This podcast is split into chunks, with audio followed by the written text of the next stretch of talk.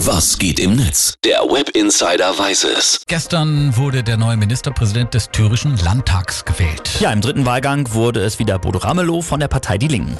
Und der Ramelow hat dann auch gleich für das Gesprächsthema des Tages gesorgt. Er hat nämlich AfD-Chef Höcke den Handschlag verweigert. Ja, und das hat er dann gleich auch nochmal in seiner Antrittsrede verteidigt. Wenn Herr Höcke das in seiner Fraktion klärt, und wenn ich deutlich vernehmen kann, dass die Demokratie im Vordergrund steht, dann bin ich bereit, auch Ihnen, Herr Höcke, die Hand zu geben, aber erst dann, wenn Sie die Demokratie verteidigen und nicht die Demokratie mit Füßen treten und niemand mehr hier im Hohen Haus weiß, wie Sie eigentlich abstimmen, warum Sie überhaupt abstimmen oder ob Sie wieder Fallen bauen, Demokraten anderer Fraktionen. Ja, soweit Bodo Ramelow und jetzt schauen wir mal, was die sozialen Medien dazu so zu sagen haben. Genau, Bohemian Browser Ballett twittert, Ramelow verweigert Höcke den Handschlag.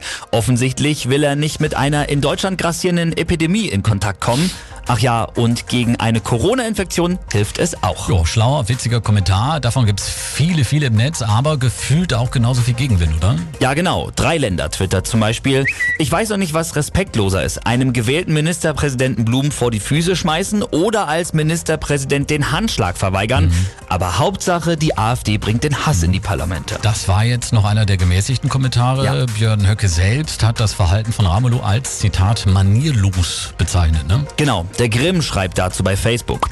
An alle Ramelow hat keine Manieren Handschlagverweigerungskritiker. Außer Höcke ist die gesamte AfD-Fraktion sitzen geblieben.